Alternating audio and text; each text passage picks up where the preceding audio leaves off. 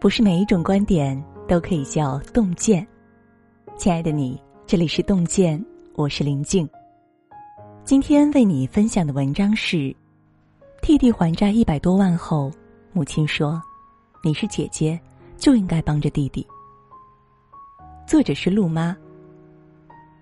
这两天，现实版的樊胜美在扬州上演。好巧，好巧，这位姑娘也姓樊，还是熟悉的剧情。还是熟悉的味道。八月二十号，樊女士遭人堵门，一家人七八个小时都不能出门。堵门的不是别人，正是她的亲生母亲。为啥堵门呢？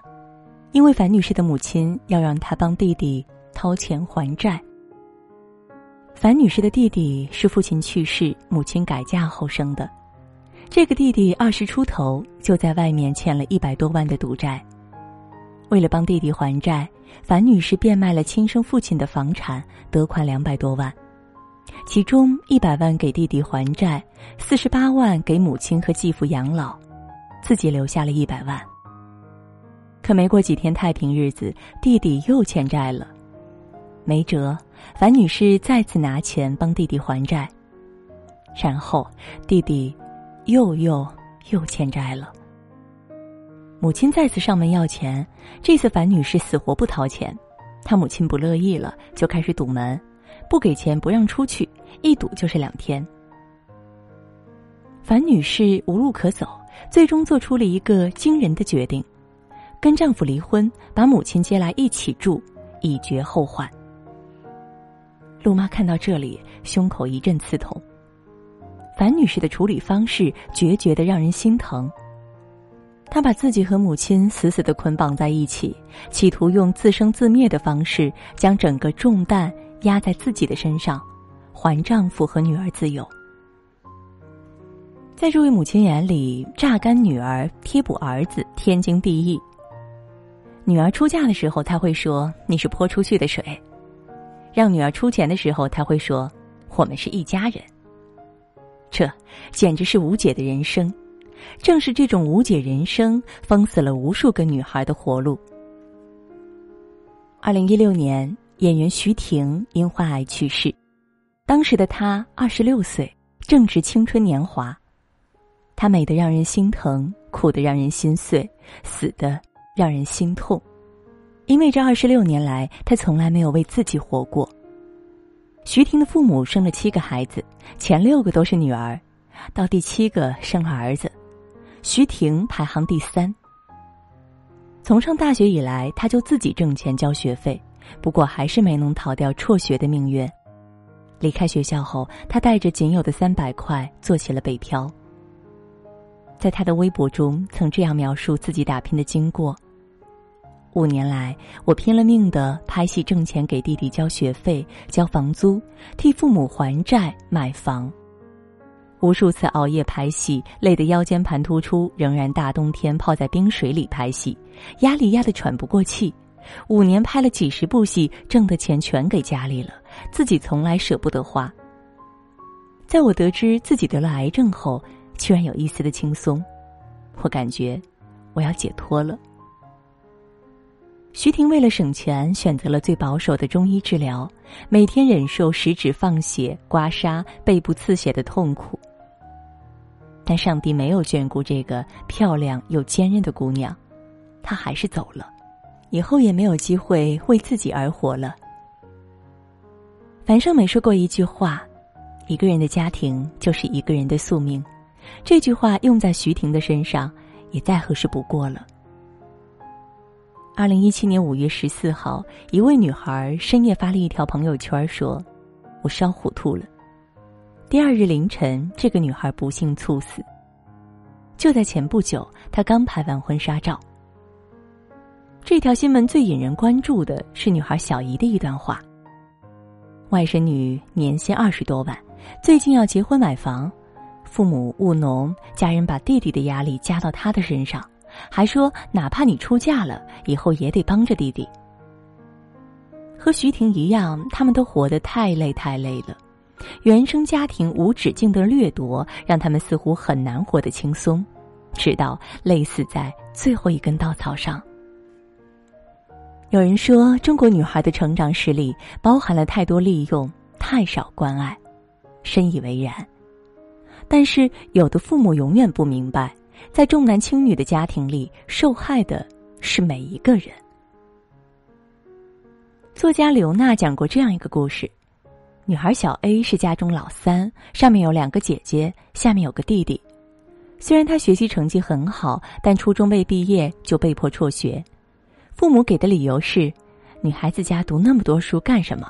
不如省下钱盖房子，供你弟弟读书，给你弟弟娶亲。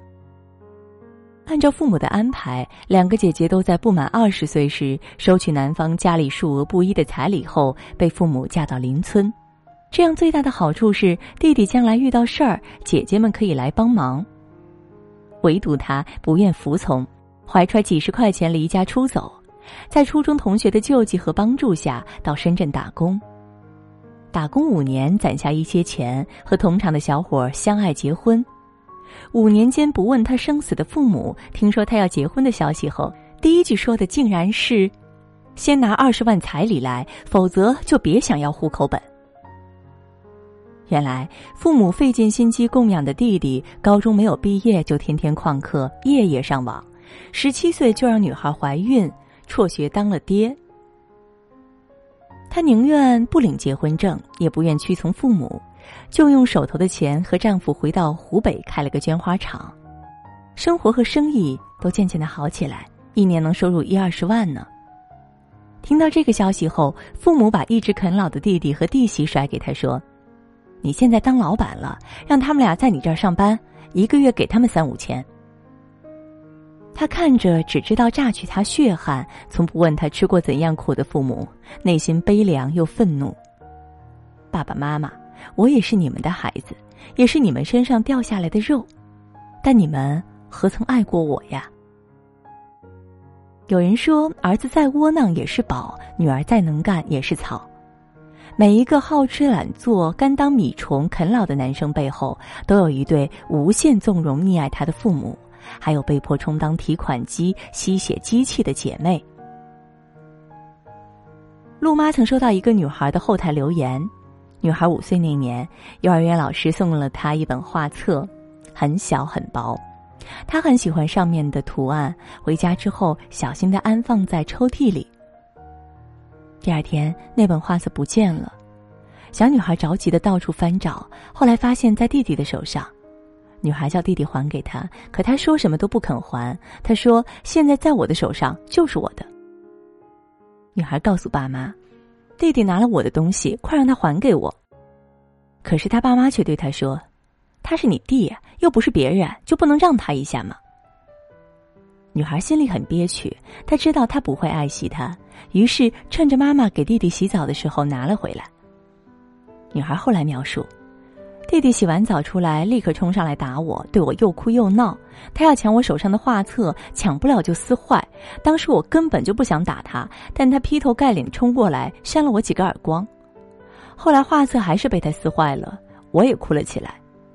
大人听到哭声赶了过来，什么都不先了解就先数落我的不对，不就是一本画册吗？给你弟弟玩几天不行啊？他是你弟呀。女孩对我说：“这样的事情不胜枚举。”十几年过去了，应验了“慈母多败儿”的道理。弟弟早已被惯坏，把无尽索取当成一种理所当然，变得自私又虚伪，吃不了苦，经不了风雨，工作换了一个又一个。现在待业在家，天天窝在家里玩游戏。在重男轻女的家庭里，女孩委曲求全、患得患失，永远活不出真正的自己，永远压抑自卑。如果母亲洗脑成功，甚至不会觉得这是不公平的，他们会将重男轻女的意识代代相传下去。在这样的家庭里，被宠坏了的男孩没有担当，没有出息。没有上进心，烂泥扶不上墙，除了窝里横，啥都不会。这就是重男轻女家庭的悲剧，毒害的是这个家庭的每一个人。陆妈有个女儿，只有一个女儿，我拼尽全力的爱着她，她如天使般降临，她是我生命里最美好的馈赠，她柔软了我心头所有的坚硬。我要让她活出精彩，活出自己。好了，各位，今天给大家分享的文章就到这儿了，感谢你的守候。如果你也喜欢洞见的文章，请在文章的底部给我们点赞，让我们相约明天，也让洞见的声音伴随着您每一个夜晚。